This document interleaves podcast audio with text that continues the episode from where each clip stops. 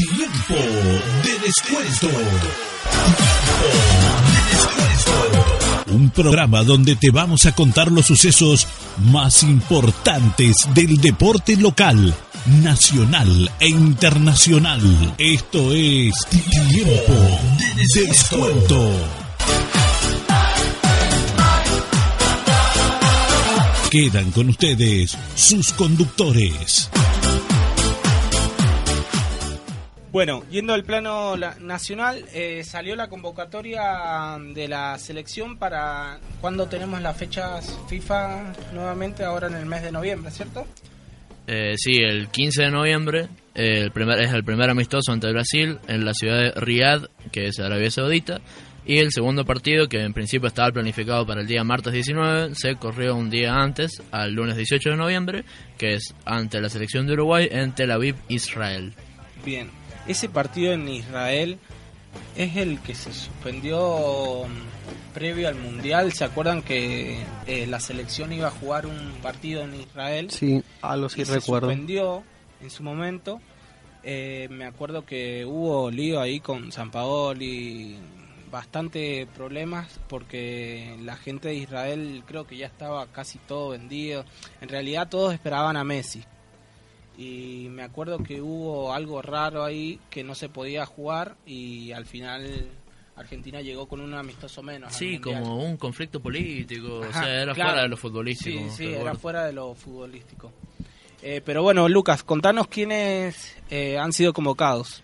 Eh, para la gente que todavía no tuvo oportunidad de verlo, eh, una de las particularidades que tiene esta lista de la selección mayor es que tiene cuatro arqueros, que son Agustín Marchesín, Juan Muso, Emiliano Martínez y Esteban Andrada. Eh, recordémosle a la gente que Franco Armani no, no está presente en esta lista porque disputa la final de la Copa Libertadores con River. Después, los defensores son Juan Foyt, Renzo Sarabia, Nicolás Otamendi, Germán Pesela, nuevamente y sorpresivamente Marcos Rojo, Walter Kahneman, Nicolás Tagliafico y otra sorpresa más en la defensa es el capitán, el habitual capitán de la Sub-23, Nehuen Pérez, está convocado para la selección mayor. Ya pasando al medio campo, volvemos a tener la presencia de Guido Rodríguez, Giovanni Lo Celso también vuelve a la selección luego de su lesión, Leandro Paredes, Nicolás Domínguez, Rodrigo de Paul, el Huevo Cuña, el Tucu Pereira y Lucas Ocampos.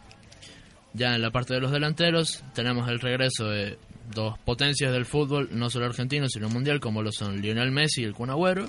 Tenemos nuevamente la presencia de Nicolás González, Lucas Alario, Lautaro Martínez y Paulo Dybala.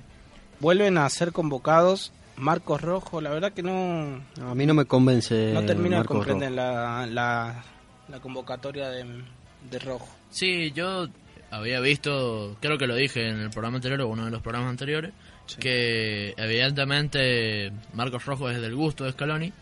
Habían tenido una charla que en ese momento eh, a Marcos Rojo le había salido la chance de irse al fútbol turco, al Fenerbahce, y estaba prácticamente todo solucionado y eso le iba a dar más continuidad a Marcos Rojo, que es lo que busca Scaloni para convocar a sus jugadores. Pero lamentablemente esta operación se cayó, entonces pensamos que no iba a volver Marcos Rojo a la selección. Pero en el último mes y pico, el zaguero jugó siete partidos con el Manchester United, de los cuales fueron seis como titular. Eh, jugó dos partidos de Premier, dos de Copa de la Liga y tres de Europa League. Que con lo que venía teniendo de continuidad es- son muchísimos partidos para Marcos Rojo, Sí, por lo que Scaloni le vuelve a dar una nueva oportunidad. una nueva oportunidad. Bueno, también vuelven a reaparecer Messi y Agüero, aunque bueno, Messi es más entendible. Agüero, mm, la actualidad sí, el rendimiento de la selección no. Por ahí no. Sí, En lo la que selección- aclaró Scaloni fue que a Agüero no le queda nada por demostrar, él sabe lo que puede entregar, entonces no necesita probarlo. Entonces por eso estaba probando otros delanteros, como por ejemplo Lucas Alario, que le salió bien. Sí, le salió, Le salió muy bien. a- bastante bien. eh, Lucas aprovechó su oportunidad, justamente. Eh, los dos Lucas, Lucas Alario y Lucas Ocampos, aprovecharon Los dos demasiado nuevamente. Mirá Sí. Eh, tenemos una noticia de último momento. Eh, estamos viendo a César Luis Merlo, que es el productor de No Todo Pasa en Teis Sport, donde aparentemente dice que el Chacho Coudet se va en diciembre de Racing y está muy cerca del el Inter, Inter. de, de Porto Alegre en Brasil. Ya se Eh, sabía eso. Sí, Sí, es algo que se estaba mencionando, rumoreando, Pero la otra vez a Chacho le consultaron ahí en la en conferencia y medio que se enojó, dijo que no, que él solo quería hablar de Racing, que no, no iba a hablar de su futuro. Cuando no se enoja. Sí, el otro día se, eno- se enoje. el otro día se enojó porque mm, Banfield le jugó a- atrás, digamos, se le metió atrás en el segundo tiempo. Creo que el año pasado también, en la, en la Superliga pasada, también el Banfield de Falcioni justamente le había jugado y también empataron 0 a 0 y en ese momento también se había enojado y bueno, yo creo que no te podés enojar con el planteo que te hace el rival, ya de última bu- rebuscate la voz para, Exactamente. para lograr la victoria, ¿no? Aparte, Banfield está complicado con el tema del, del Exacto, promedio, sí. entonces lógico que vaya a buscar no perder directamente. Sí, sí. Bueno, otra información, bueno, pasó, hemos tenido bastante mo- movida en San Lorenzo, eh, porque, bueno, se renunció eh, Juan Antonio Pizzi, que, bueno, no se le estaban dando los resultados, y bueno, eh, pero hay algunos candidatos que están rondando, pero eh, pasó algo feo en la cancha, que fue que en, en un Ah, momento bien. la gente... barras. Claro, la gente empieza a insultar eh, las clásicas canciones contra el presidente, en este momento es Matías Lames. Recordemos que Matías Lamen estaba alejado del fútbol y el que se estaba haciendo cargo era Tinelli. eh, por su candidatura política. Claro. ¿Y qué pasó? Eh, la barra, parte de la barra, porque también hay parte de la barra que estaba cantando contra Matías Lames, empezó a apretar a la gente, a la, la platea, eh, amenazándolo como que no canten más. Algo que se había dado hace unos meses atrás en En la cancha de Boca, cuando eh, los socios habían también cantado contra Angelici y eh, la barra también amenazó a los hinchas. Un Sí. acto lamentable que se sigue viendo lamentablemente en el fútbol argentino. Hoy tuvimos otro caso más de un apriete por parte de los barras y esta vez lo sufrió Rosario Central. Ah, cierto. Eh, esta mañana, alrededor de las 10 y media, eh, Rosario Central tenía programado un entrenamiento a puertas cerradas y entraron entre 12 y 13 personas al campo de juego. Fueron directamente a donde estaba Diego Coca, que es el técnico de Rosario Central, y le dijeron, correte porque el tema no es con vos, tenemos que hablar con los jugadores. Y básicamente, resumiendo lo que les dijeron es, si no ganan, van a empezar a haber problemas acá. Claro. Bueno, recordemos que. Otra vez digo, recordemos. Te voy a. Em, eh. Coca. Es muy buena palabra. Es muy sí, buena sí, palabra. eh, Me o sirve sea, es muchísimo. necesaria a la vez. Pero bueno, eh, uno trata de evitar las muletillas, ¿no? Eh, Coca eh, dijo en la semana que no que si no gana este fin de semana ya se, se va. El último plazo. Sí. Eh, Bueno. bueno, pero volviendo a lo de San Sí, Lorenzo. vol- volvamos a lo de San Lorenzo, los candidatos que hay, ¿no es cierto? Los cuatro candidatos que sonaron hasta el momento son el uruguayo Jorge Fossati, que recordemos, que ya dirigió en el fútbol argentino a Colón de Santa Fe entre el 2001 y 2002 y a Banfield entre 2002 y 2003. Y el punto a favor que tiene Fossati es que en este momento está sin club, entonces las negociaciones no serían tan difíciles. Después, el otro que por lo menos a mí me llamó la atención, eh, el otro candidato es Ariel Holland, Ariel que Holland. igual que Fossati está sin club, pero dicen que esta negociación no sería para nada fácil, pero que los dirigentes de San Lorenzo igual intentarían traerlo. Y ya los dos candidatos que suenan con mucha más fuerza que los demás son, primero, Hernán Crespo, que viene de dejar un, Insólito flojo que ciclo Crespo por, ahí en esa lista, por Dios. eh, de dejar un muy- una muy mala imagen en Banfield. Eh, Demasiada para mi gusto. Sí. No podés, un equipo no le puede ir bien si tenés al Chino Víctor y al Lolo como centrales. Eh, bueno, y claramente Hernán Crespo no vería con malos ojos vol- eh, volver a tener otra chance de dirigir el fútbol argentino y más en un grande, por más que esté en la situación que esté, eh, a uno siempre le tienta. Sí. Y el candidato que hizo más ruido, porque está trabajando en este momento, es Pipo Grosito, que es el actual DT de Tigre, eh, que está teniendo una campaña bastante desastrosa en la Primera Nacional, en donde en nueve partidos jugados cosechó tres triunfos, tres empates y tres derrotas, quedando a 11 puntos del líder de la zona 2, que es San Martín de Tucumán. Sí. Eh, Pipo Grosito dio una entrevista en Teis Sport donde le preguntaron sobre este tema y aprovechó para tirarle un centro a la dirigencia de San Lorenzo. Se sabía ya desde hace muchísimo que Eh, sonaba ya ahí. Recordemos que, bueno, otra vez. Eh, Pipo Rossi, no Pipo Rossi, Pipo no. Pipo Gorosito es eh, hincha de San Lorenzo y es ídolo en San Lorenzo. Sí, justamente lo- una de las cosas que remarcó en esta entrevista es que cuando él estaba cerca de su retiro del fútbol, eh, él estaba seguro de que cuando se volviera entrenador iba a poder dirigir, iba a poder dirigir tanto a River como a San Lorenzo, pero que cuando se le dieron estas oportunidades no supo elegir bien los momentos para agarrar a los dos equipos, porque por ejemplo a River lo agarró prácticamente en su peor momento de la historia, que era en los momentos previos de descender a la Sí. segunda división. Sí, sí, sí. Así que dijo que para que no para que no le volviera a suceder esto, dejó en claro que si existe una chance real, le va a poner varias condiciones a los dirigentes para que se dé su llegada al ciclón. Sí, igual medio desprolijo que dejar a Tigre sin técnico a Sí, esta altura. he Pero visto bueno, varios- lamentablemente no hay no hay mucho respeto entre clubes acá.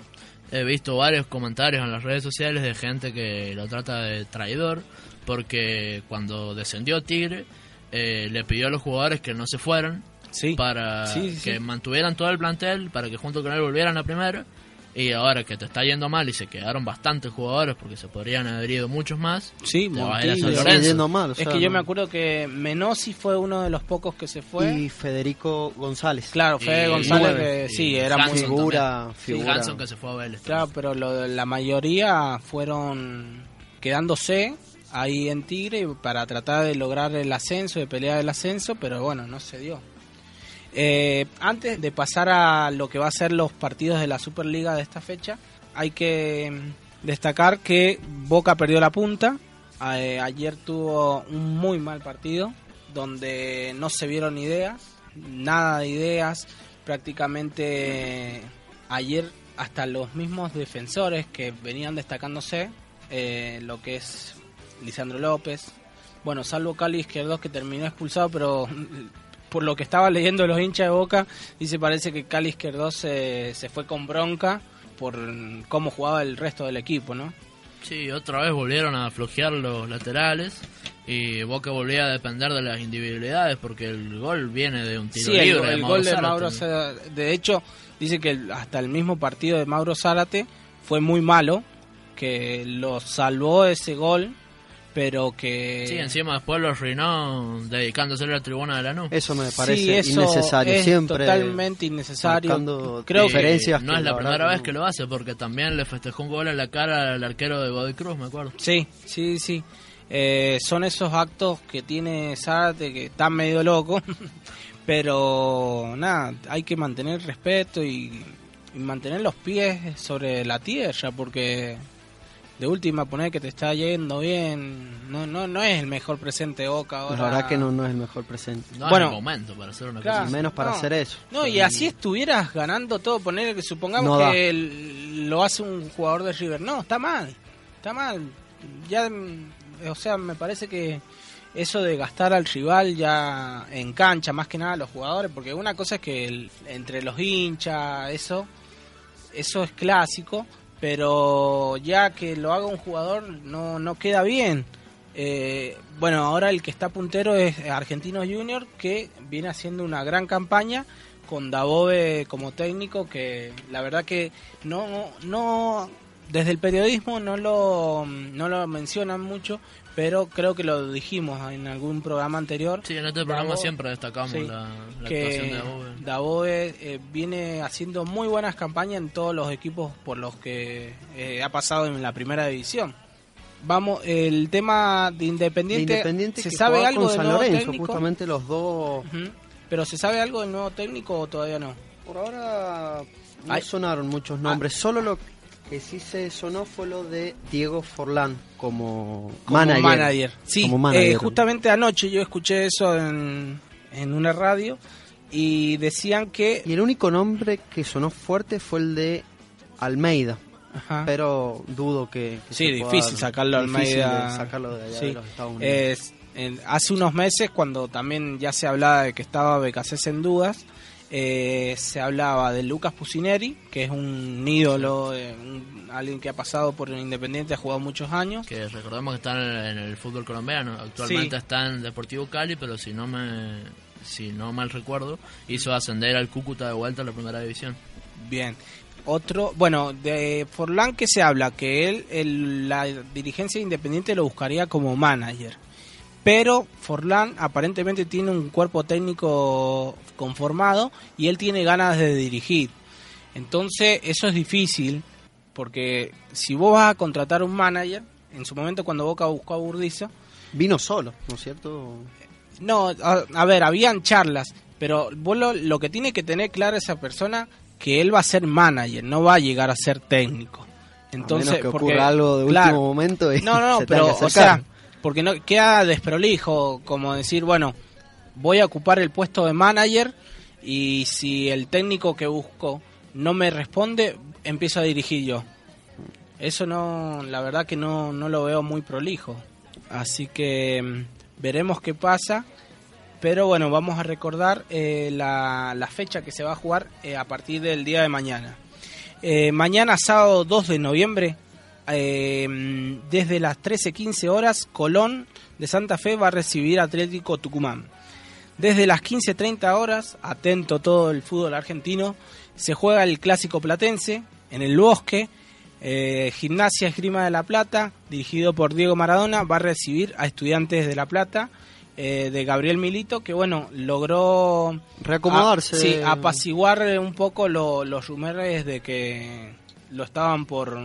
se- en realidad tenía... Rumores no fueron, ya no, se él había te- dado era, como era que él tenía ganas de salir y Verón lo convenció, le dijo no, tenés que seguir y bueno, vos Lucas, eh, Después el siguiente partido es Rosario Central contra Godoy Cruz a las 6 menos cuarto y el sábado se cierra con Aldo Civi River Plate que tiene la particularidad de que en River Plate se asegura que va a volver a la titularidad el capitán Leonardo Poncio después de más de tres meses de no ser titular en donde solo jugó 20 minutos contra Almagro por la Copa Argentina. bien, el domingo a partir de las 11 de la mañana Boca Juniors va a recibir a Arsenal de Sarandí, eh, Arsenal que viene teniendo una buena temporada hasta el momento. Rondina, bueno, sigue siendo una novedad, si se puede Sí. decir así. porque- Veremos si Boca puede volver a la victoria. Recordemos que Boca siempre mm, que quedó eliminado con River. El primer partido que tuvo que jugar ahí nomás en estos cinco años, siempre los ha perdido. Ojalá pueda volver a, a la victoria, más que nada para uno que es hincha, ¿no? Después, eh, eh, a las 13.15 horas, Banfield recibe a Unión de Santa Fe. Después a las 15.30 Talleres de Córdoba juega contra Newells y a las 6 menos cuarto Patronato contra Racing Club. Bien, a las 20 horas, Independiente eh, recibe a San Lorenzo, justamente lo que estábamos hablando recién. El día lunes, a las 19 horas, Defensa y Justicia va a recibir a Argentinos Junior, que irá a defender la punta. Eh, a las 21.10 tenemos dos partidos que cierran la fecha, que es Huracán contra Lanús y Central Córdoba de Santiago del Estero contra Vélez Sarsfield. Pero bueno, llega el tiempo de la tanda, así que ya seguimos con tiempo de descuento. Estás en Tiempo de Descuento. Eh, bueno, otro suceso que tenemos que recalcar que se dio en la semana fue el comienzo del Mundial de Fútbol Sub-17 de Brasil 2019. Empezó el sábado pasado, en donde los dirigidos por Pablo Aymar eh, comparten el grupo E con las selecciones de España, Camerún y, ojo, con Tayikistán, que personalmente es la primera vez que escucho que existe ese país. de la selección. Sí, eh, va de selección, sí, alguna vez, en alguna prueba de ge- geografía le hemos... Yo me acuerdo... haberlo Yo la verdad pero- que desconozco. Sí, ahora si me preguntas que la- lo tengo que ubicar en el mapa, no, no, No. no te sé decir. Imposible. Eh, bueno, Argentina debutó este lunes contra España, donde empató 0 a 0. El segundo encuentro de la selección fue el día de ayer entre Camerún, que empezaron perdiendo por 1 a 0, pero terminaron dándole vuelta e imponiéndose por 3 a 1. Eh, la fase de grupos la va a completar este domingo, cuando enfrente justamente a Tayikistán desde las 5 de la tarde. Por ahora, la albiceleste comparte la primera posición del grupo con España, por lo que con una victoria ante esta selección se asegurarán clasificar como mínimo en la segunda posición. Bueno, siguiendo con el- la selección, eh, cuando salió la convocatoria de la selección mayor, ya creo que es la segunda, tercera convocatoria que se viene dando lo mismo, que se convoca a la sub-23, ¿cierto? Sí. Eh, Sí, creo que justamente son tres. Es la tercera vez que pasa. es la tercera vez. Y podemos decir que entre los nombres más conocidos eh, que se han convocado está Agustín Ursi de Banfield, que es uno, un pibe que la promete bastante. eh, Robertone de Vélez. Adolfo Gaich de San Lorenzo. Después tenés a Nico Capaldo y Alexis McAllister de Boca. A Manu Rojo también, Rojo. que ese es el arquero titular. Después, eh, ¿qué otro de los, digamos, más conocidos? Leo Valerdi, Está Saracho, Saracho, también. también. Saracho de Racing, Ezequiel Barco, el pibe, bueno, Y el- ya no tan pibe, ¿no? Monito Vargas, El, el monito Vargas que juega en el del español. Recordemos que el, el técnico es Fernando Batista. Va- Vamos a ver qué, qué prepara esta convocatoria, ¿no? Sí, viene teniendo la particularidad de estos convocatorios de que como que se van intercambiando jugadores entre la selección mayor y la sub-23, como por ejemplo, como dijimos ahora, Alexis McAllister y Saracho, Sí. que ya tuvieron su respectivo debut en la selección mayor, y ahora se da la particularidad de la convocatoria eh, de Nehuen Pérez, que es el, el capitán de la selección sub-23, está convocado para la mayor, pasó con Gaich también, que tuvo sus minutos en la, En la mayor. gira de amistosos también, eh, Nicolás González, que vuelve a estar convocado en la mayor, cuando es habitual de la sub-23, entonces eso está bueno para empezar a darles rodaje a, lo- a los más chicos y que vean la presión que se siente de estar en la selección mayor, jugar con jugadores del más alto nivel del fútbol a nivel mundial. Eso está, Sí. está bastante bueno. El- esta, esta idea de darle mayor rodaje a los sub-23 para teniendo en cuenta la participación de los Juegos Olímpicos, ¿cierto? Que el, Eh, año que viene, Justamente para, para eso es lo que se hace tan seguido de estos amistosos. para llegar con... Eh, sí, por ejemplo, se, unos jugadores que uno pensaría que están para la mayor, pero se perfilan para ser parte de los convocados para esos Juegos Olímpicos son eh, Alexis McAllister, Matías Vargas, Lisandro Martínez, eh, que pasó de Defensa y Justicia al Ajax. Bueno, Lisandro Martínez que otra vez no lo tiene en cuenta Scaloni... no Medio entiendo, raro que no, se lo, entiende, que no lo llamen. En su momento, cuando estaba jugando muy bien Lisandro Martínez en Defensa y Justicia, lo convoca Scaloni, que fue en el partido, no me acuerdo si fue contra España o quién. lo- Eh, no, no recuerdo No. contra quién fue, pero me acuerdo que convocó España a fue. Defensa, sí, España, España, que, que España, convocó a Defensa y. Justicia a Domingo Blanco también. Claro, y pe- pero que en ese momento lo hizo jugar de lateral izquierdo. Que por lo general no juega de lateral No. izquierdo, juega de Entonces, central, ¿no es cierto? Claro, Sí, vos, central. Si, era un pibe que se venía destacando, la verdad que la primera oportunidad que le das en la selección y lo mandás a jugar en una posición que no es Eso la siempre se hace, realmente se hace siempre y Eh, no, no debería sí. ser así. y- Aparte, si me dijeras que saltó al fútbol europeo y no juega nunca, pero juega contrario. bastante seguido en el Ajax y para colmo hace goles y hace terribles goles rematando desde fuera del área. Sí, no, Entonces- la verdad que se está adoptando muy bien ahí en el fútbol euro- europeo. Hay mucho futuro, mucho Sí. futuro para la selección realmente. Sí, ojalá que se arme. A mí me gusta esta este rodaje que se le está dando porque creo que ahí se ve un proyecto más serio, más allá que uno no pueda pueda estar o no de acuerdo con la que el técnico es Scaloni eh, del- en la mayor, pero creo que se, se está aprovechándose el- en las categorías más chicas y se le está dando otro rodaje para mm, que los pibes se vayan curtiendo en el ambiente de la selección y si tienen que llegar a la, me- a la mayor no les cueste tanto, ¿no? Sí, Así es es. que justamente para eso se hace, para que no se no se traben, no se sientan tan nerviosos en el momento que les toque votar en una competición oficial. Bien, antes de pasar al siguiente tema, eh, tenemos otra empresa anunciante.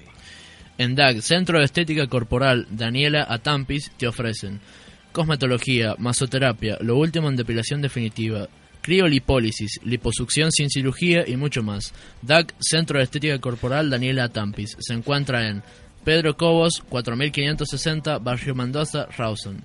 Teléfono 264-623-4706. Eh, otra noticia que se sacudió fue ayer en el día en el Mundo Boca. Eh, a eso de las tres y media de la tarde, Diario Le publica una nota donde daban a entender que Riquelme iba a ser el vicepresidente segundo en la lista del oficialismo.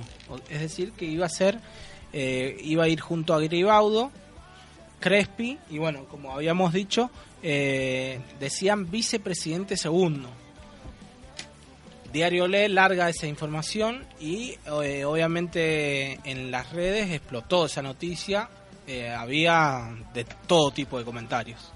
Sí, porque hasta los que no, no somos hinchas de boca no- nos llamó la atención porque uno desde afuera eh, por lo menos le quedó en la cabeza o entendió que es muy mala la relación que quedó entre Angelici y Riquelme o, o solo de respeto, ¿no? Sí, tienen una... Se fue mal. Sí, Recordemos que se fue muy sí, mal. no le, No le quisieron renovar no le el quisieron renovar. Y bueno, hoy tenemos a jugadores como Tevez. Que se va a ir, seguramente se va. Me imagino Sí, que a- se tiene a- que ir. ayer lo escuché después del partido y él dice que él, él quiere seguir jugando. Si no, no, lo, no le siguen dando la oportunidad ahí en Boca, tiene ofertas. Un equipo que está soñando es el Peñarol de Uruguay. Peñarol de Uruguay, sí, Y Vélez también sonó. Vélez que no, yo me imagino que no, que no aceptará por lo que hay. Ajá. Había comentado que solo jugaría en Boca Juniors. Sí, eh, pero sabemos que te la palabra. Esperemos que no sea lo de Zárate. A ver, sinceramente, eh, seguramente en Boca eh, va a haber eh, una limpieza ahora con la nueva dirigencia. Y yo creo que si van a hacer limpieza en el club, los primeros que tienen que limpiar es a Tevez, Juan Chope. Y Mauro Más. Zárate. Para mí Mauro Zárate Puede ser. A eh, ver, pero por decirlo así, hay que tenerlos bien puestos para echar a Tevez del club.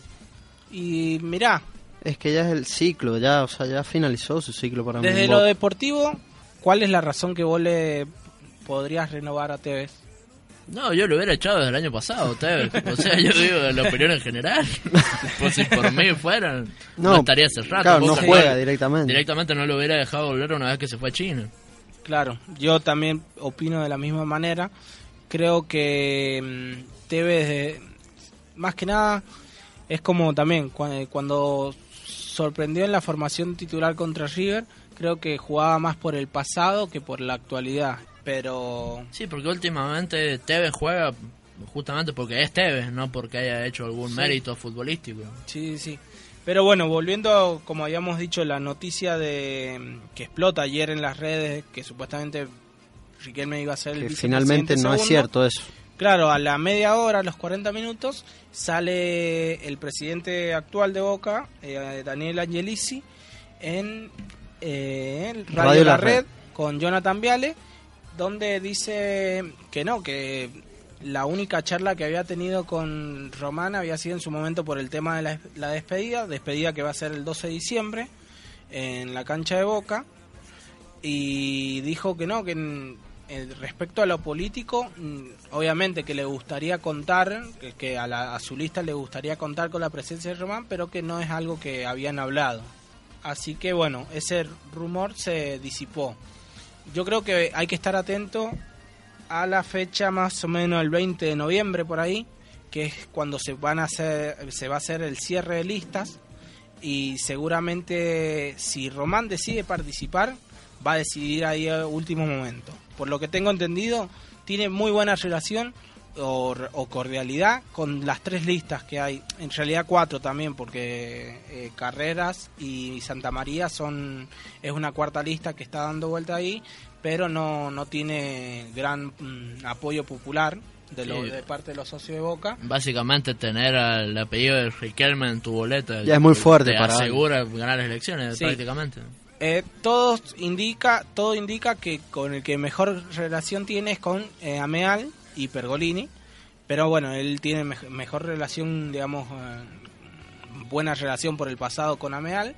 Y se, si decide finalmente jugar en, en las elecciones creo que lo va a hacer en esos últimos días y quizás lo haga al lado de Ameal.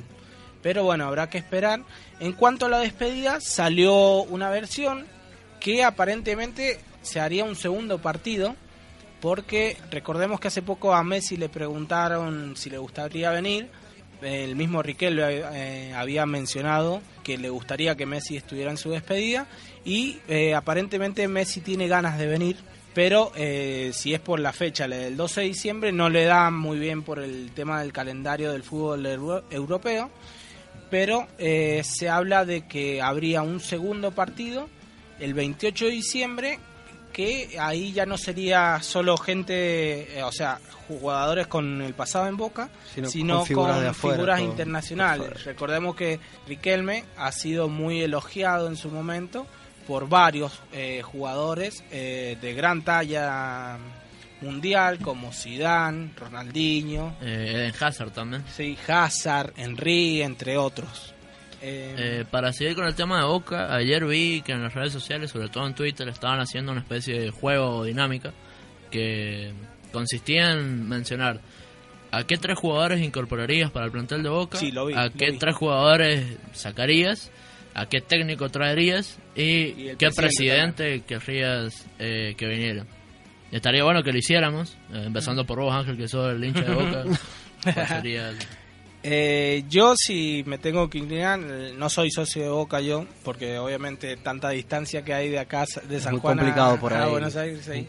Pero sí, yo creo que iría por el lado de Ameal, porque me parece que es el único candidato verdaderamente opositor, porque Veraldi se vende como la oposición, pero Veraldi eh, votó a favor eh, del oficialismo en todos estos ocho años, en todo lo que proponía el oficialismo, Veraldi los acompañó, Ameal no, y bueno, Veraldi lleva en su lista como vicepresidente a Roico Ferrari, Roico que hasta hace dos, tres meses era el vicepresidente de Angelici. Algo insólito, sinceramente, ¿no? No, yo creo que en política eso es normal.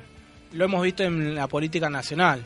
Eh, el tema es que mm, yo creo que Veraldi está mandado a dividir la, la oposición y esto favorecería al oficialismo. Después, la- los jugadores, eh, no sé, la verdad, yo sé que hay que traer un 9 de jerarquía. Al huevo Acuña me, me gustaría y si ahora si tengo que pensar otro nombre más no sabría decirte. Y de, de los tres que De- limpiaría, eso. ya lo dije, Tevez, eh, Guanchope Ávila, Emanuel Más y la lista es más larga, pero bueno. Pero para eh, vos, es el bueno. turno de ustedes. ¿Y qué técnico traerías? Eh, a no mí, necesariamente tiene que ser terrenal. Eh, Mm. ¿Qué técnico traerías para solucionar? Mourinho. Guardiola que venga a No, dirigir, no, pero no. nunca se No, va a dar, no, obviamente. Ah, No, eh, no, en realidad me gusta a mí, eh, desde hace muchos años, el actual técnico de la selección de Brasil sería imposible, creo. Aunque creo hay que- rumores de que capaz se va de la sí, selección. como que hay mucho Había sonado cariño el por Boca en de- Brasil. Claro, Flamengo, no sé si fue cierto ese rumor. no, la Había verdad sonado que, fuerte. No, la verdad que no me acuerdo, pero sí a mí me gusta mucho el técnico Tite de Brasil. Es muy bueno realmente. ¿Vos, Jero? Bueno, en cuanto a mi lista, limpio, a Zárate, más y Buffarini, como para ir siendo solidario, Co- para, Coincido con vos. para ser solidario. y los refuerzos, eh, un 9, Sí, un nueve de sinceramente no sé, podría Para mí hay que ser... traer dos nueve, ¿eh? Un nueve de jerarquía y otro suplente de jerarquía. El otro día creo que lo estuvimos hablando en el instituto. O el- Paolo ¿Cómo se llama? el- Guerrero para mí sería un, un muy Sí. buen 9 No, para pero el, el de Godoy Cruz, el Morro García, como un suplente de jerarquía, le llamo yo. ¿eh? Medio No, no como- complicado que venga Morro por Sí, los rumores que habían sí. circulado. Bien.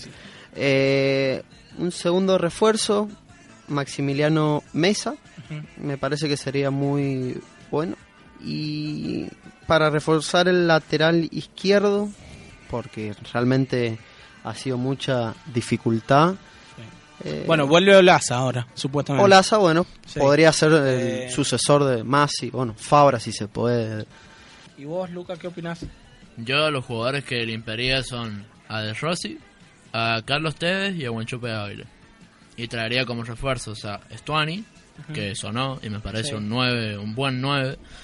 Eh, traería a Franco Servi y al peruano Luis Advíncula Sí, para el lateral derecho. Sería muy buen lateral eso. Sí, yo creo que, en, eh, como dije, la lista mía sería más amplia. Coincido con lo de Buffarini. Pero los laterales me Eh, parece que ha sido sí. algo fundamental Sí, para, para No, Boca.